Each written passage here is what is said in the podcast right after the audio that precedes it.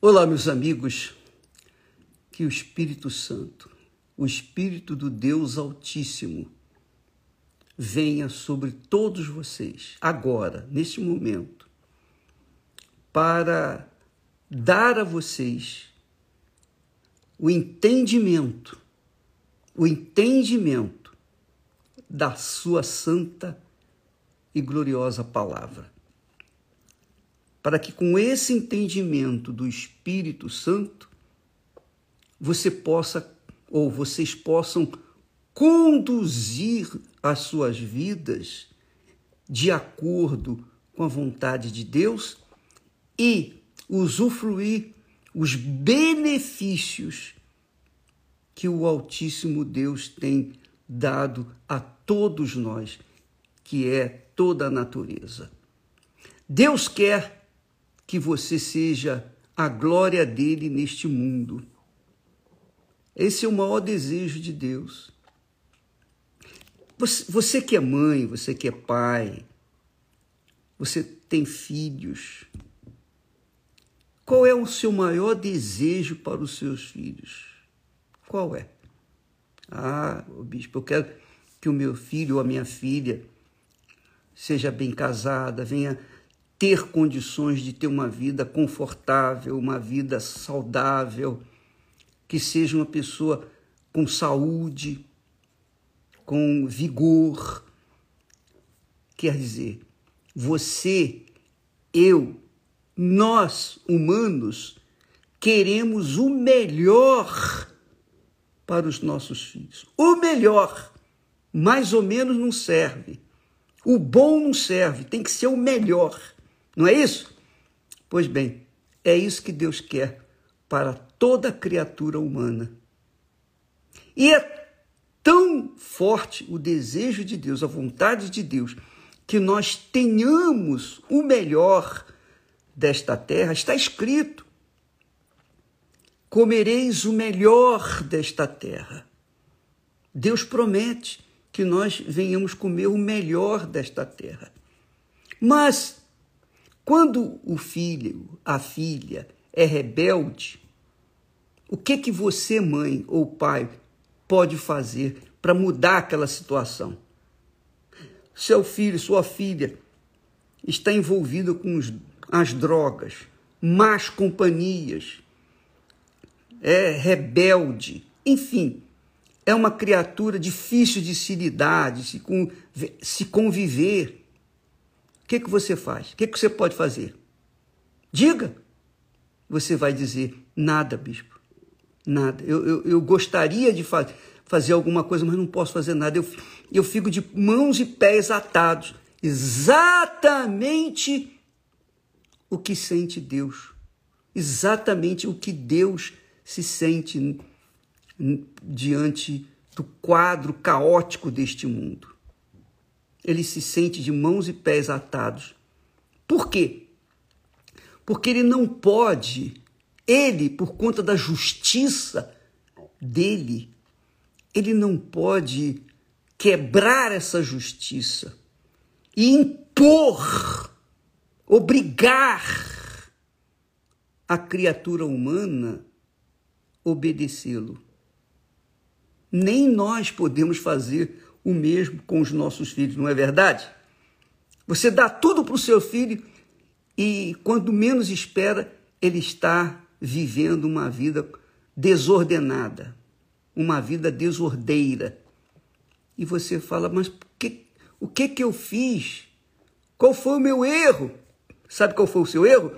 Você ter dado tudo o que ele queria e não o que ele precisava. Essa é a realidade, não é verdade? Deus nos dá o que nós precisamos, necessitamos, não o que nós queremos. Porque se nós fôssemos ser satisfeitos nos nossos desejos, então nós mergulharíamos no inferno por conta das vaidades, das cobiças, das futilidades que esse mundo se nos apresenta. Deus quer o melhor para você, minha amiga e meu amigo. E eu estou falando, eu estou falando pelo Espírito Santo. Ele quer o melhor para vocês. Porém, ele não vai se sujeitar às suas vontades, às nossas vontades, não. Ele quer Deus, ele quer o Pai, ele é o Criador, ele é o, é o, o gerador, é o patrono. Ele é que é Deus e Senhor. E nós que temos que nos submeter à sua vontade. Mas qual é a vontade de Deus para a minha vida, o bispo? Leia a Bíblia. Você vai ver a vontade dele para sua vida. Nós temos falado esses dias sobre a história, a história verídica, que somente um, uma pessoa poderia falar essa história, contar essa história esse fato.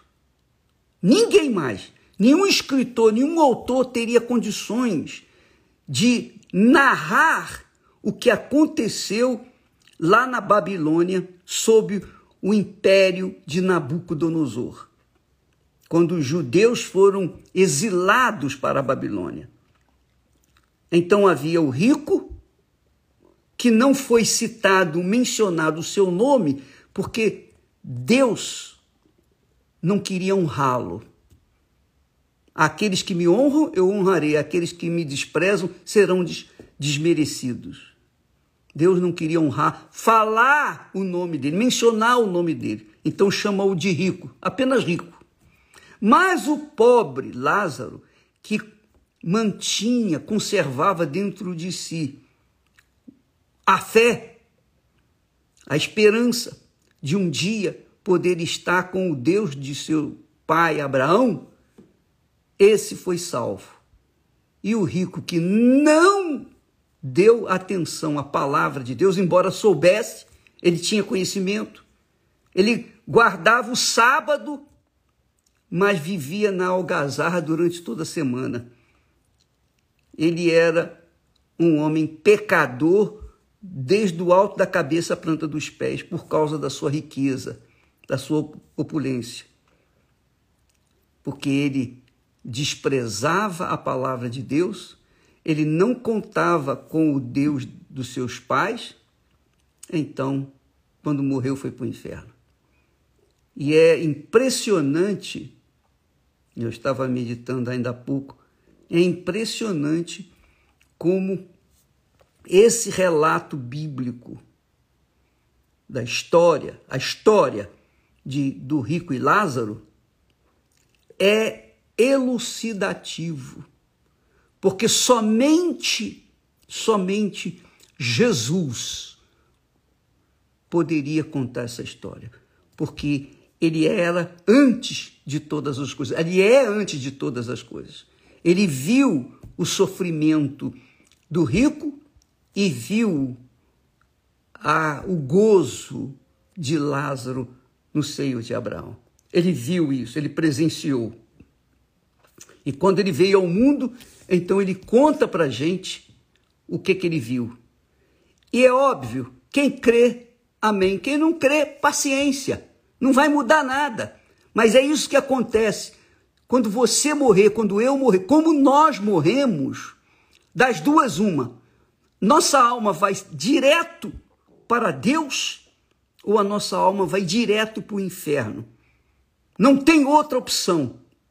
Não existe outra opção. Está aqui escrito com clareza. Morreu pobre Lázaro, foi levado pelos anjos. Os anjos vieram buscar a sua alma. Os anjos vieram buscar a sua alma. Mas o rico não. Quando ele morreu, Aí fala, no inferno, Jesus disse, e no inferno, quer dizer, ele foi imediatamente para o inferno. Ele foi levado pelos demônios para o inferno. Aqueles demônios que você já viu manifestando na Igreja Universal, vieram buscar a alma do rico e levaram-no para o inferno. Então só Jesus poderia contar, mostrar falar, ensinar sobre os dois destinos, o céu ou o inferno.